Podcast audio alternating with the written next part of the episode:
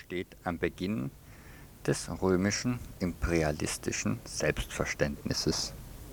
Der Dichter Vergil schrieb unter Kaiser Augustus seine Version der römischen Geschichte.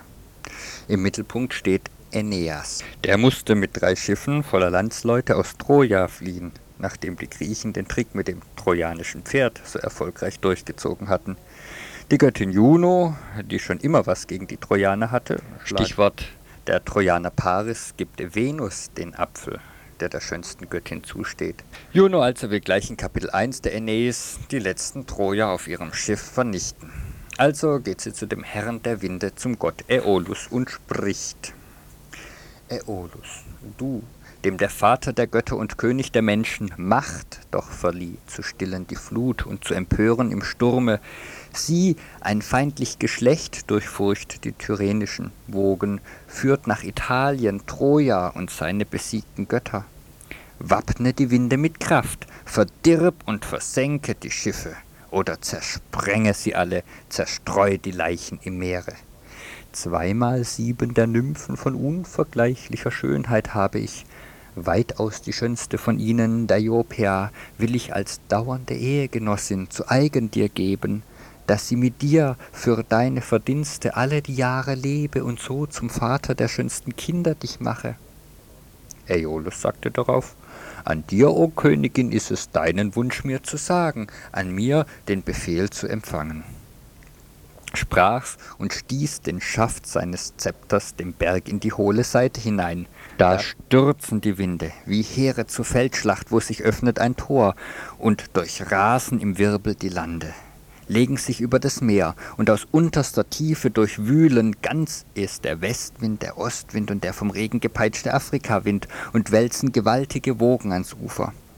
Männergeschrei erhebt sich darauf und das Ächzen der Taue, Plötzlich verhüllen Wolken den Tag vor den Blicken der Troja und den Himmel, es lagert sich dunkle Nacht auf dem Meere.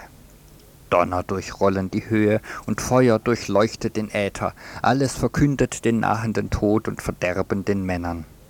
Siehe, da lähmt dem Aeneas ein eisiger Schauder die Glieder. Bange seufzt er und streckt die beiden Hände zum Himmel. Also klagend ruft er, Ho, dreimal selig und viermal, wem vor den Augen der Väter, vor Trojas erhabenen Mauern, war beschieden das Ende. O tapferster Held der Griechen, du Achilles, was konnte ich nicht auf deinen Feldern vor Troja fallen, was durfte ich nicht durch dich dies Leben verhauchen? Während er solches ruft, da peitscht der heulende Nordwind gerade das Segel und hebt die Flut zu den Sternen empor.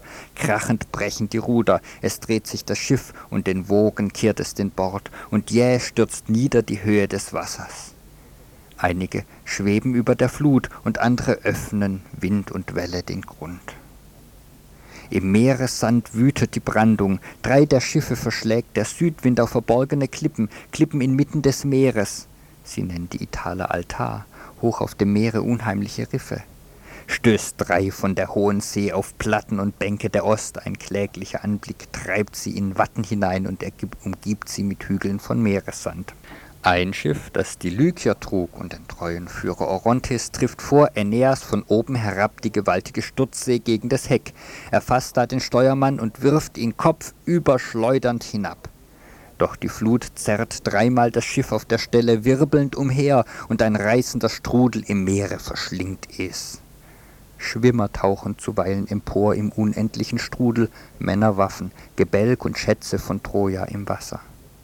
Auch das mächtige Schiff des Ilioneus und des Achates, das auch, welches Abbas geführt und den Kreisen Aletes überwältigt der Sturm, durch gelockerte Fugen der Planken trinken sie alle das feindliche Nass und Klaffen zerberstend. So, alles kaputt. Aeneas und seine Männer sind am Ertrinken. Rettung kommt erst, als wieder ein anderer Gott eingreift. Und zwar Neptun ärgert sich, er ist A, traditioneller Freund der Troja, und zweitens ärgert er sich, dass Aeolus in seine Kompetenzen über die Wogen eingreift. Hier heißt es dann bei Vergil weiter, aber indessen bemerkte Neptun des Meeres gewaltigen Aufruhr. auch den entfesselten Sturm und die aus dem tiefsten Abgrund brandenden Fluten. Aufs Ärgste erbittert nun, blickt er weithin über die Wogen, sein Haupt gelassen erhoben. Auf dem ganzen Meer zerstreut erblickt er Aeneas Flotte, die Troja von den Wogen bedrängt und vom Einsturz des Himmels. Gleich erkannte der Bruder den Groll und die Ränke der Juno, rief zu sich den Ost- und den Westwind und redete also setzt ihr solches Vertrauen auf eure göttliche Abkunft, dass ihr, Winde, auch ohne meinen Befehl es wagt, zu mischen Erde und Himmel und solche Massen zu türmen? Ha, euch soll. Doch besser ich zähme das Toben der Wellen. Künftig büßt ihr den Frevel mir nicht mit so billiger Strafe. Eilt flugs von dannen und meldet eurem Gebieter. Ihm nicht gab des Meeres Gewalt und den mächtigen Dreizack, sondern mir das Geschick. Sein Teil sind scheußliche Klippen.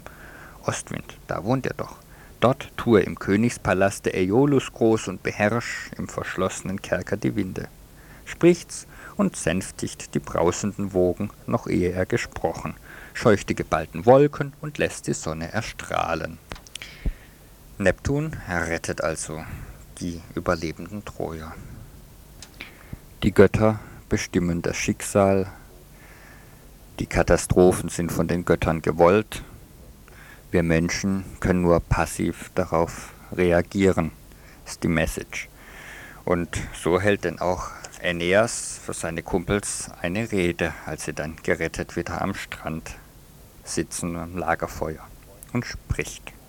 Freunde, wir sind ja, für wahr, schon lange vertraut mit den Leiden, größeren noch.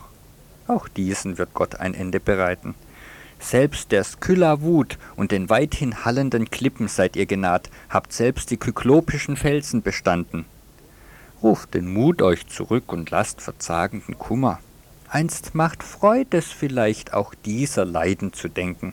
Ja, durch mancherlei Not, durch so viele Gefahren und Nöte streben nach Latium wir, wo das Schicksal ruhige Sitze endlich uns weist. Dort soll ein neues Troja emporblühen, Hart also aus und bewahrt euch für bessere Zeiten. Diesen wunderbaren Spruch könnte sich auch unser geliebter Kanzler Kohl von sich gegeben haben. Sozialabbau, Arbeitsplatzverlust, Kriege an der Ostfront oder in Bosnien, Katastrophen, menschliche Schicksale.